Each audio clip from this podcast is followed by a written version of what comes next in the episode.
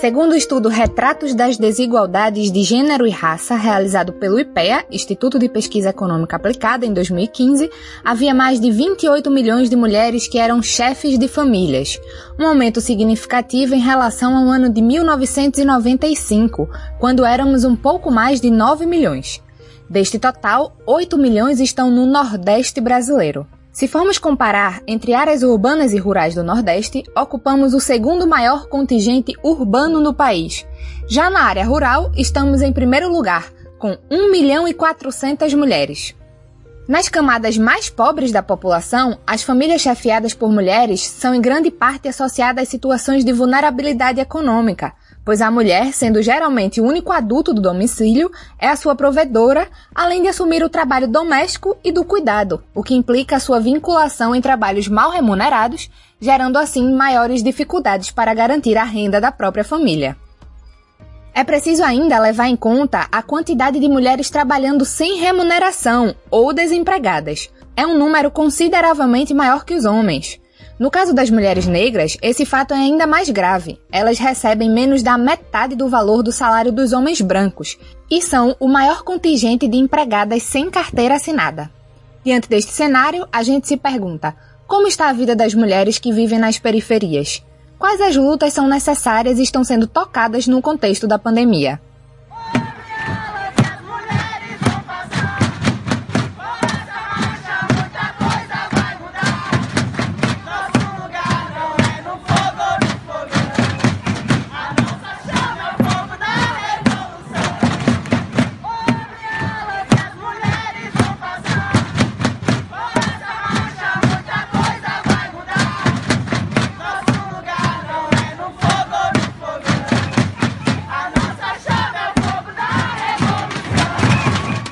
Conversar hoje sobre a vida e a luta das mulheres nas periferias, no programa Prosa e Fato desta segunda-feira.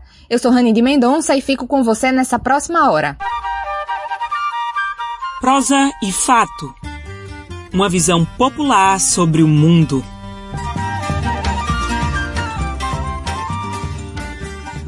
Muito boa tarde para quem está sintonizado agora na Rádio Paulo Freire. Está começando o programa Prosa e Fato, um programa dedicado a trazer uma visão popular sobre temas importantes, como política, cultura, arte, história e muito mais. O nosso tema de hoje é Mulheres e Periferia.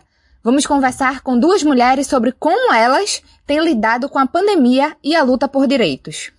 O programa de hoje é a nossa última edição da série Março das Mulheres, em que estamos trazendo as lutas e as vidas das mulheres para o centro da nossa conversa. O Prosa e Fato é uma produção do Brasil de Fato Pernambuco e você pode ouvir aqui na Rádio Paulo Freire, escutar novamente no site Brasil de Fato Pernambuco, acessando www.brasildefatope.com.br e também conferir nas plataformas de stream, como Spotify e Google Podcasts. Dito isto, preciso apresentar nossas convidadas de hoje, que são Senhorinha Joana, que é da Coordenação Nacional por Pernambuco do Movimento dos Trabalhadores e Trabalhadoras por Direito, MTD, e Jadielma Lucena, que é moradora de um bairro periférico lá de Caruaru. O papo vai ser bom que só. Bora começar? Quem está aqui comigo é Senhorinha Joana, militante do MTD. Boa tarde, senhorinha. Seja muito bem-vinda ao programa Prosa e Fato. Para a gente começar, eu gostaria que você falasse um pouco sobre o que são as periferias e também o que são esses territórios. Boa tarde, gente, tudo bem? Eu sou senhorinha do Movimento Trabalhadoras e Trabalhadores por Direitos, que tem feito uma atuação nas grandes cidades, grandes e médias cidades, e sobretudo nos territórios de periferia, né? E esses territórios compreendem aquelas comunidades que estão ali no entorno, né, dos polos centrais das cidades, ou seja, tem os centros e aqueles lugares mais afastados do centro são as periferias, são as comunidades onde existe uma ampla ausência de infraestrutura né, e de órgãos governamentais que, que garantam ali os direitos das pessoas, como escolas, postos de saúde, saneamento básico e tantos outros direitos que a gente encontra nos polos centrais, a gente não encontra nesses territórios de periferia. Mas também são territórios onde pulsa um processo de resistência desse povo, né? Justamente porque, pela grande ausência de direitos ali assegurados, esse povo encontra alternativas solidárias de manutenção da existência. Senhorinha, quais as problemáticas que mais aparecem entre os moradores e as moradoras? Então, é isso, assim, a, a total ausência, né, do Estado não há uma presença do Estado no sentido de garantir aí é, o pleno gozo dos direitos, a plena vida. E aí é isso. Doenças, né, pela ausência de, de serviços de saúde, pessoal com baixa escolaridade, sem nenhuma instrução, pela dificuldade de ter acesso a uma educação pública de qualidade para todo mundo na periferia, é, questões de saneamento, questões de, de cidade justa, né? Aí tem a rua que não é asfaltada, tem o esgoto a céu aberto, a ausência de água encanada, que acarreta uma série de dificuldades na vida dessas pessoas da periferia. Como disse antes, você é militante do MTD. Explica pra gente como surgiu e qual a proposta do movimento.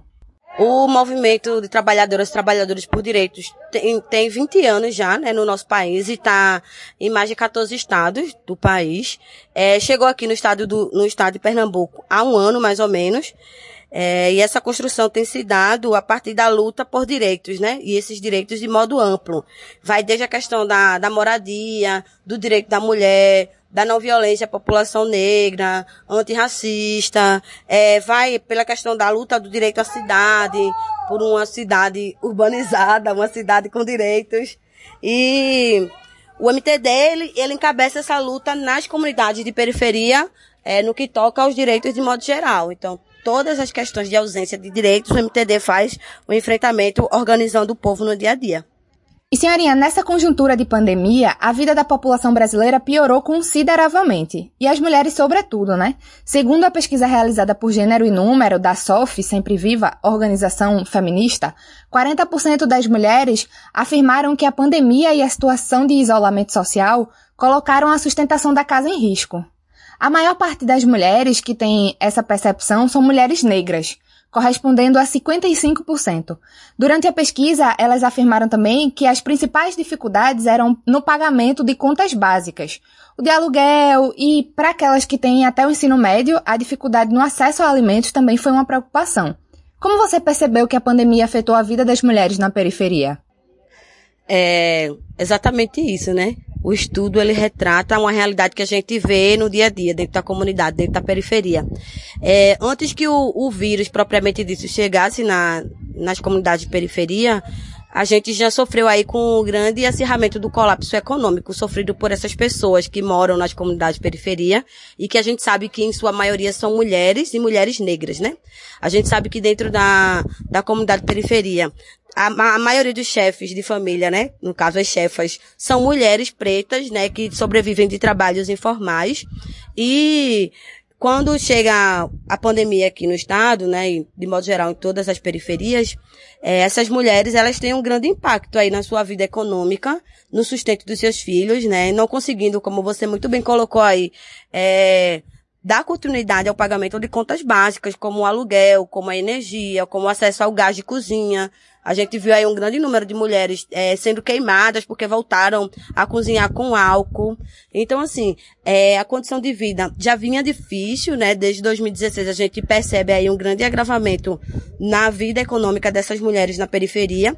E com a pandemia isso se acirra ainda mais, chegando a beirar aí o estado de miséria. Essas mulheres começam de fato a passar fome, literalmente. Volta, né, para o mapa da fome.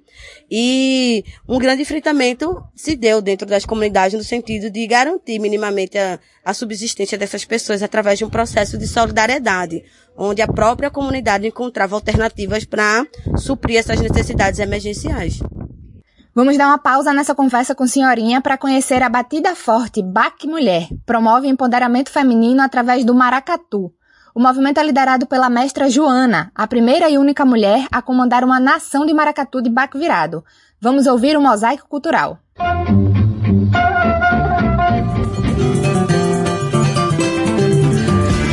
Mosaico Cultural, uma produção Rádio Brasil de Fato. Que tal pensar um ritmo musical genuinamente brasileiro? Da junção das culturas indígenas, africanas e europeias, podemos listar o samba, o frevo, a bossa nova e o maracatu, ritmos tradicionais que atravessaram gerações e novas dinâmicas.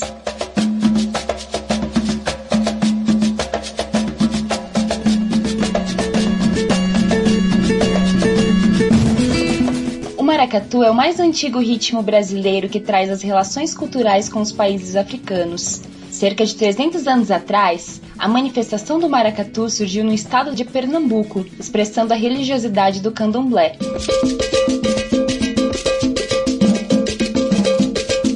A percussão do maracatu conta com grandes tambores, chamados de alfaias, que são tocados com baquetas especiais para o instrumento.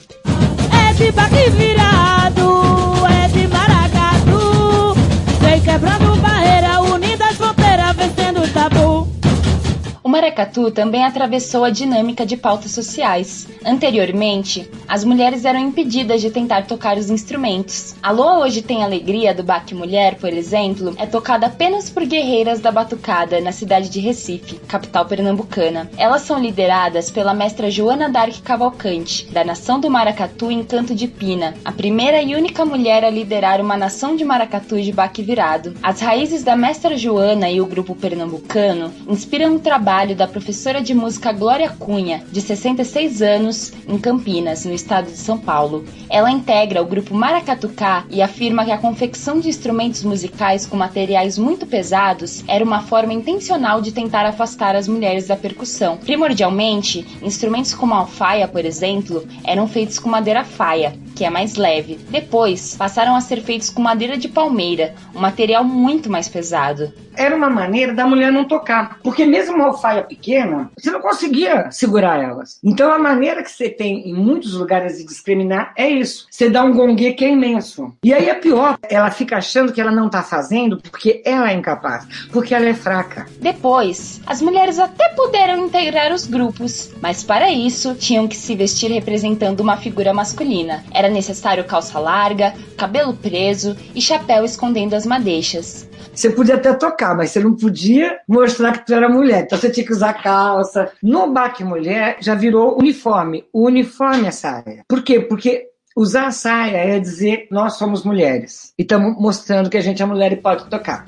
Mestra Joana é neta da Elorixá, mãe Maria de Sônia, fundadora da Nação Encanto do Pina. Ela atuou por muitos anos em projetos sociais na comunidade do Bode, além de discutir o papel da mulher no maracatu de baque virado e do empoderamento feminino. Foi assim que em 2008, Mestra Joana fundou o Baque Mulher, grupo de maracatu de baque virado composto somente por mulheres que cantam, dançam e tocam luas próprias. A experiência é símbolo de expressão feminina, luta e resistência pelos direitos das mulheres mulheres combater a violência é a gente entrar na linha de frente. E essa linha de frente dentro da comunidade não é fácil, porque a gente vai estar tá lidando ali com opressões bem agressivas, né? E como abordar, passar esse empoderamento para essas mulheres sem pôr a nossa própria vida em risco. Daí foi que veio a ideia de levar essa palavra, né? de levar o conhecimento da nossa luta, das nossas leis, através do baque, através do canto, através dos nossos tambores. E aí surgiu a primeira lua, foi Maria da Penha Forte, Hoje, 31 grupos de mulheres se reúnem regularmente para tocar o Baque Mulher pelo Brasil. A experiência compartilha sua mensagem de força feminina e resistência por todo o país e até mesmo fora dele, a exemplo da presença em Lisboa, capital de Portugal. Yara Lage, de 33 anos, professora de arte e coordenadora do Baque Mulher de Campinas, destaca a diversidade de mulheres que participam da iniciativa. A gente entende que esse feminismo ele tem que estar em vários lugares e que então ele vai existir de várias formas. Entender isso é muito importante e com o BAC Mulher foi, foi me deu base para entender o que era um grupo feminista o BAC Mulher mantém trabalhos sociais nas periferias. Para conhecer os projetos, basta entrar em contato com a própria mestra Joana pelo e-mail mestra.joana.gmail.com. De São Paulo, da Rádio Brasil de Fato, com supervisão de Daniel Lamir, Adriele Marcelino.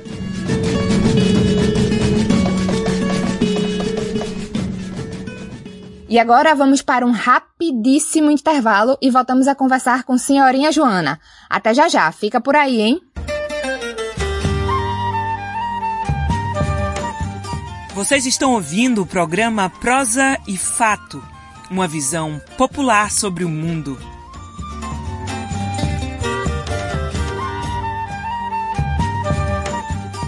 Voltamos a apresentar o programa Prosa e Fato, uma visão popular sobre o mundo. Estamos de volta com o programa Prosa e Fato aqui na Rádio Paulo Freire 820 AM. No programa de hoje estamos conversando sobre a vida das mulheres na periferia. E quem está aqui comigo é a senhorinha Joana, da Coordenação Nacional por Pernambuco, no Movimento dos Trabalhadores e Trabalhadoras por Direito, o MTD. Senhorinha, antes do intervalo estávamos falando do momento da pandemia, né? Mas a negação dos direitos para as pessoas que vivem nos bairros longe dos centros urbanos sofrem com a dificuldade do acesso aos seus direitos há muito tempo. Como é que essa negação afeta a vida das mulheres? Olha, a gente sabe que no, no sistema capitalista os que coordenam o Estado têm um projeto político, né? Tem um projeto político que no sistema capitalista compreende o maior nível de acumulação de capital, né? Então, a, a classe burguesa, a classe da elite, a classe dos que detêm os meios de produção tem um projeto muito acertado no sentido de tirar cada vez mais a dignidade humana para fazer daqueles sujeitos ali explorados é, peças de exploração ainda mais vulneráveis, né? Então, retirar o direito à educação, à saúde, colocar o sujeito numa situação desumana, é, o expõe ainda mais às alternativas, né, que o sistema capitalista oferece para ele tem um exército reserva de desempregados.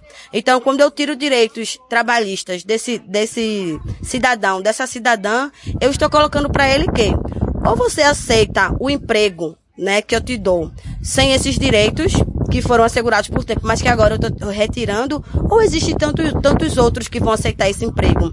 Ou você aceita um posto de saúde sem infraestrutura, que tem um médico para atender cinco, seis equipes, né? E esse atendimento vai ser superficial, ou você não vai ter um médico para lhe atender a cada seis meses.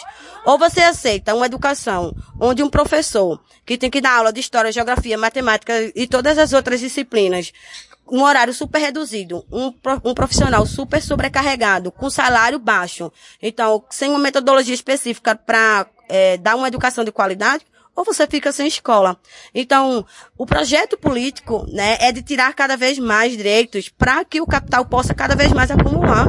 Quanto mais gente produzindo em situação em que eles gastem menos para essa produção, ou seja, uma produção em ampla escala, com menor custo para o, o detentor do meio de produção, é excelente para a acumulação de capital. E o povo está colocado a essa situação. Ou você aceita, ou você não sobrevive, né? A única coisa que você tem é o seu corpo e a sua vida. E se você se negar a aceitar essas condições que o sistema coloca, então você vai morrer. Senhora, e quais são as saídas para a autonomia das mulheres, mas não só, né? Para também a valorização e os cuidados com as periferias do nosso país? É, de, de modo geral, a gente sabe que quem está na comunidade, na ponta, na linha de frente, justamente por conta da Constituição é, patriarcal da nossa sociedade são as mulheres, né? No setor de cuidados e de manutenção da vida mesmo daquelas pessoas que moram nas periferias. É, o desafio aí é um processo de conscientização, inicialmente, da necessidade de auto-organização dessas mulheres, né? As mulheres se perceberem quanto esse sujeito político que tem a potencialidade de transformar o território é, e, de modo geral, elas acabam fazendo isso. Meio, meio que inconscientemente, as mulheres, elas tomam as rédeas, né? Elas encontram saídas criativas para dar respostas às crises que elas enfrentam. Por exemplo, na ausência da creche, uma mulher que é trabalhadora, que precisa sair do seu território para outro local, geralmente os polos centrais, para trabalhar como doméstica, ela precisa deixar os filhos pequenos, pequenos em casa. Então, quem fica na comunidade geralmente é outra mulher que fica e toma conta de três, quatro crianças ali da comunidade como uma resposta a essa ausência da creche dentro da comunidade, né? Então, assim, as mulheres, elas criam redes de apoio dentro dessas comunidades, desses territórios de periferia, no sentido de dar manutenção à própria existência, né?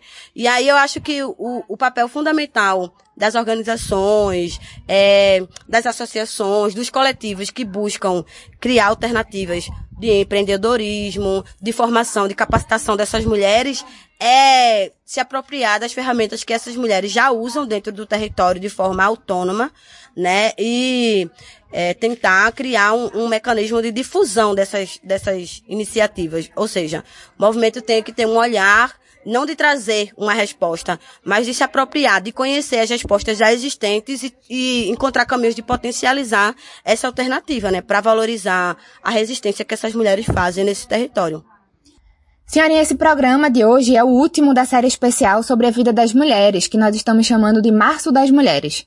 E como março é um mês que celebra essa luta por causa do 8 de março, queria saber com você o que é que você deseja que as mulheres estejam no março do ano que vem.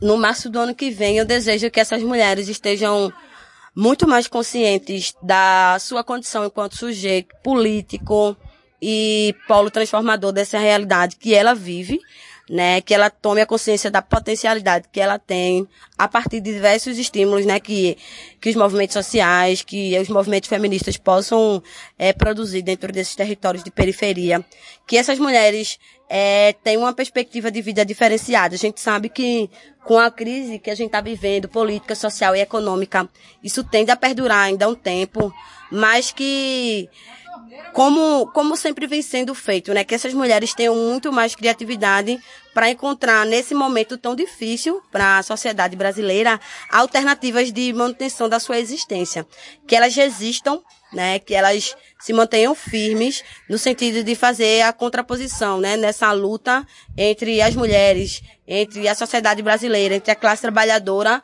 e aqueles que os oprimem, né? Que nos oprimem.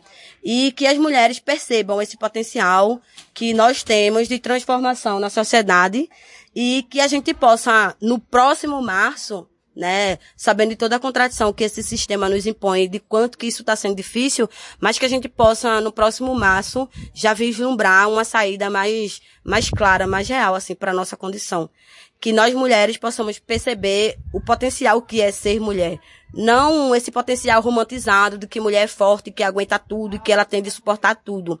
Mas da capacidade de transformação, inclusive, dessa perspectiva de mulher ter de suportar tudo e qualquer coisa.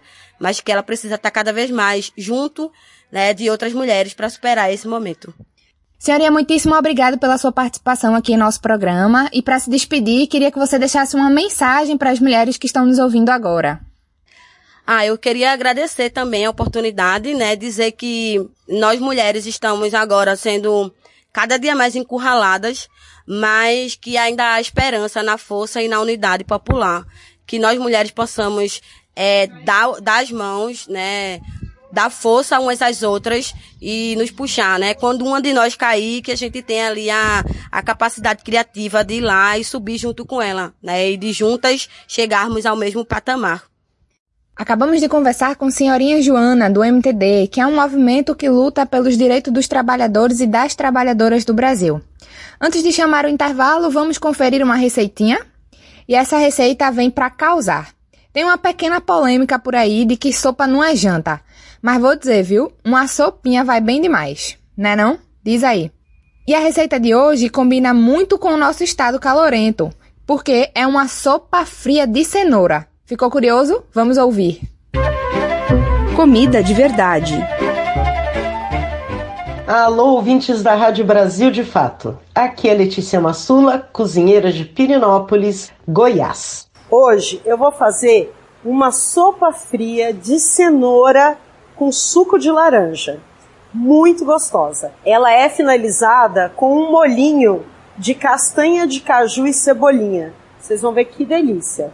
Vamos lá? Para essa sopa, a gente vai precisar do seguinte: cenoura descascada e cortadinha, alho picadinho, cebola bem picadinha, talo de salsinha talo de cebolinha laminado bem fininho para fazer a base de sabor e também para aproveitar integralmente o alimento. Suco de laranja e azeite é o que eu vou usar para a sopa.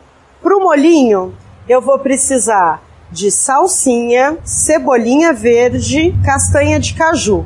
Quem não tem castanha de caju, pode usar qualquer outra castanha em substituição. Vou ligar aqui o fogo.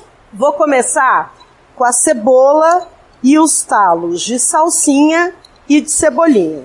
Vou colocar um pouquinho de azeite e uma pitada de sal. O sal, ele tem uma função muito importante na comida. É ele que realça sabor.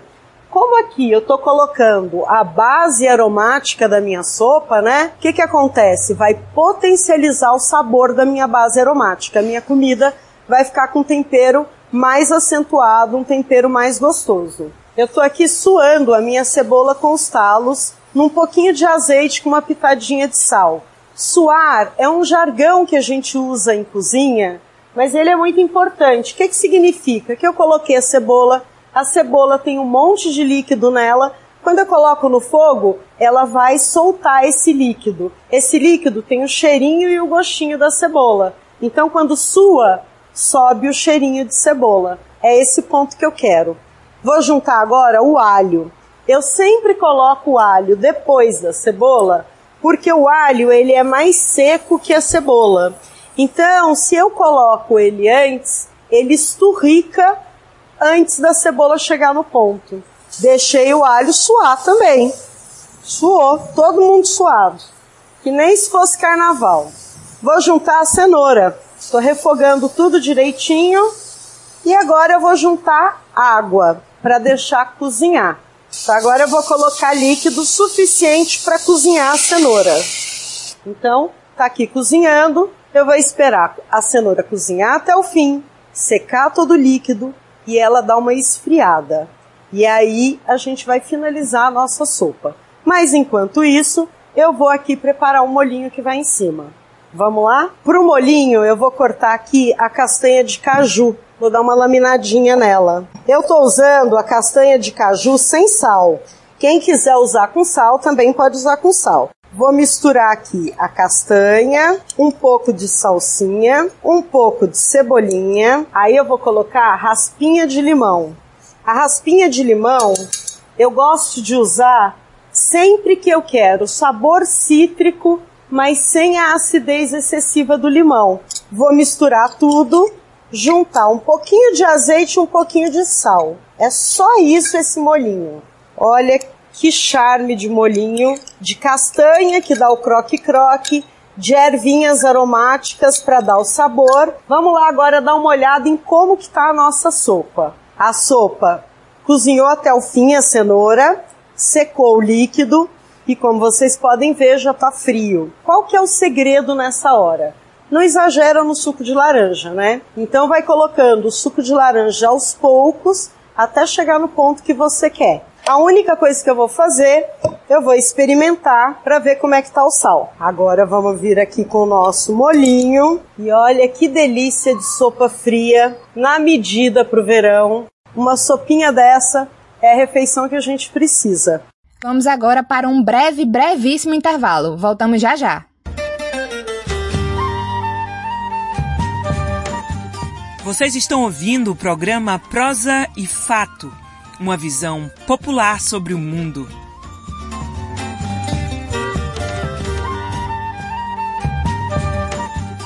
Voltamos a apresentar o programa Prosa e Fato, uma visão popular sobre o mundo. Voltamos com o programa Prosa e Fato. E agora vamos chamar a nossa segunda convidada, que é Jadielma Lucena. Jadielma é moradora do bairro de José Carlos de Oliveira, no município de Caruaru, e tem feito diversas atividades organizando as mulheres para as lutas da comunidade e também para ações de solidariedade. Vamos conversar logo com ela. Boa tarde, Jadielma, seja bem-vinda ao nosso programa. Amém, boa tarde. Boa tarde a todos. Obrigado pela oportunidade, né, de estar aqui. Jadielma, me conta mais sobre você. Quem é a Jadielma? Sobre a sua história e também a sua relação com o bairro José Carlos de Oliveira. Meu nome é Jadielma Lucena de Oliveira, né? Tenho uma profissão de cabeleireira, que há muitos anos, né? Eu vim de uma família humilde, que uma família que lutou muito, passamos muita necessidade, mas foi uma família que lutou e ali conseguiu, né? Ali ter, me dar uma profissão, né? E uma profissão de cabeleireira. E essa profissão de cabeleireira serviu muito hoje em dia para mim, porque eu, depois que eu me casei, eu tenho seis filhos e minha luta foi muito grande. E ali eu sempre lutei, foi uma profissão que Deus me deu, porque eu precisei muito, foi onde sustentou muito meus filhos. Sempre lutei para dar o sustento deles, né? Porque não é fácil. E hoje em dia eu crio os meus seis filhos só, né? Porque o meu esposo me deixou. E eu crio eles seis só. E se não fosse o cabeleireiro, né, o curso de cabeleireiro, hoje eu não estaria aqui trabalhando para guerrear, né, para lutar com eles. E hoje eu me sinto uma guerreira por isso, porque eu nunca pensei que eu era capaz de sustentar seis crianças, né, seis filhos. E Deus, se não fosse Deus primeiramente na minha vida, eu não tinha chegado até aqui, né? Porque muitas das vezes a gente passa por muita luta, tem gente que não suporta, né? Não, não vai conseguir, muitas das vezes tenta desistir, né? é, ficar aperreado, mas eu sou grata a Deus por tudo, pela essa profissão e por ser a mulher que eu sou, guerreira. E muito apoio de muita gente, dos meus vizinhos. Meus vizinhos são uma bênção, têm me ajudado, me deram muito conselho. Tem uma vizinha maravilhosa, que o nome dela é Albiran. Ela sempre esteve do meu lado, nunca me deixou, diga continue, lute. Sempre foi, sempre gostei de fazer amizade, estar tá sempre em união. E tanto que, né, a gente criou essa rede, nessa pandemia, a gente criou a rede Solidariedade, JCO, no bairro José Carlos Oliveira. E ali a gente com as pequenas forças, né, que a gente tem, a gente não tem nada, né, o que a gente tem, né, mas a gente ali lutou as forças, deu as mãos e vamos pedir, vamos pedir ajuda, vamos ajudar o próximo, porque o que a gente já passou, a luta da gente, né? A gente sabe como é ruim você não ter nada no armário, você precisar de ter algo, algo e ali a gente se né, deu as mãos e disse: vamos lutar pelo nosso bairro, principalmente os bairros vizinhos. Muita gente passando necessidade. E ali a gente deu as mãos e a gente fez a rede e através da rede conseguimos várias doações. Tem muito, temos, temos muitas doações que vêm e a gente conseguiu atingir muitas famílias, muitas famílias que estavam carentes precisando mesmo nessa pandemia. E a relação aqui no bairro, a gente, né, tudo dá uma das mãos à outra, a gente é tudo unido aqui no bairro. Depois dessa pandemia, a gente se uniu mais, né? E assim, a gente criou a Rede Solidariedade, a rede que a gente criou, né, para conseguir alimentos e a gente foi, foi assim, a gente se inspirou, foi em quatro. A gente começou, né? Maria, eu, Benda, Bibi. A gente decidiu fazer a rede e a rede a gente constituiu ali, né? Foi pedindo alimentos, foi alimentos, foi chegando. E ali a gente conseguiu, né, dar mão a outra e conseguiu vários alimentos, fazer várias cestas para as famílias. E daí foi surgindo doações de um lado, doações de outro. E a gente tem feito essa rede e e graças a Deus, né, estamos conseguindo, doações sempre chegam e a gente tem ajudado muitas pessoas, né? E assim, a história da gente tá aqui desde que eu cheguei aqui no José Carlos Oliveira e graças a Deus tenho conquistado muitos amigos aqui, verdadeiro, né? E há mais de anos que eu moro aqui, né? Mais de 10 anos que eu moro aqui no bairro José Carlos Oliveira. E tem uma história muito grande aqui no bairro José Carlos Oliveira. Jade, o tema do programa de hoje é a vida das mulheres na periferia. Quais os maiores problemas da periferia do agreste do nosso estado? Quais as maiores dificuldades que vocês enfrentam aí em Caruaru? O bairro aqui da gente, o bairro JCO, era, é um bairro muito humilde. E a gente tinha muita dificuldade no, no, esgoto, né? Daqui aqui tem muito esgoto, que é assim, é aberto. E a gente teve muita dificuldade, a gente teve muita dificuldade sobre água, mas graças a Deus a gente lutou e a gente conseguiu, né, legalizar água tudo aqui, que não chegava água para a gente, era uma agonia, chegava em uma rua, em outras ruas não, mas ali a gente fez a baixa assinada, a gente lutou, e graças a Deus hoje em dia a gente tem a água, a água está chegando normal, agora tem várias ruas que não tem saneamento, e assim é um bairro muito humilde, um povo muito carente, assim, que precisa mesmo. E a gente, teve muita dificuldade, mas a gente, esse bairro está crescendo, a gente está lutando pelo nosso bairro. E sempre a gente luta, né? Sempre faz uma baixa aqui, um ali, e a gente sempre consegue alguma coisa. E tenho fé que vai crescer mais e mais. A pandemia apertou ainda mais a vida das pessoas e as mulheres que mais pagam a falta de acesso aos direitos sociais, como educação, saúde e moradia. Como estão a vida das mulheres aí na sua comunidade? Olha, a vida das mulheres aqui no bairro, a gente vê muita gente carente, precisando. Depois que a gente criou essa rede, é, o pessoal procura muito a gente, a gente, depois que a gente criou essa rede. E a gente vê muita família desesperada precisando de ajuda, porque não está sendo fácil ainda, tem muita gente precisando. E assim, fica o telefone da, das minhas colegas que a gente deu as mãos, que criou essa rede, fica também tocando, o pessoal procurando. E está muito difícil, muito difícil essa pandemia muito difícil mesmo. E a gente fica sem, sem poder ajudar todos. A gente consegue ajudar alguns, mas nem todos a gente consegue ajudar. E assim, tá muito difícil. A gente vê as pessoas pensando, mas a gente sempre faz alguma coisa, a gente vai ali, a um, inquieta outro, e assim, a gente tá tendo muita ajuda. Como você acha que o cenário dessa negação de direitos pode mudar? O que, é que você acha que o Estado poderia fazer? O Estado, ele podia mudar muito, né? Assim, se ele se preocupasse muito com as pessoas carentes, as pessoas da periferia, que a gente, eu não vejo muita preocupação com o povo da periferia, né? O povo humilde.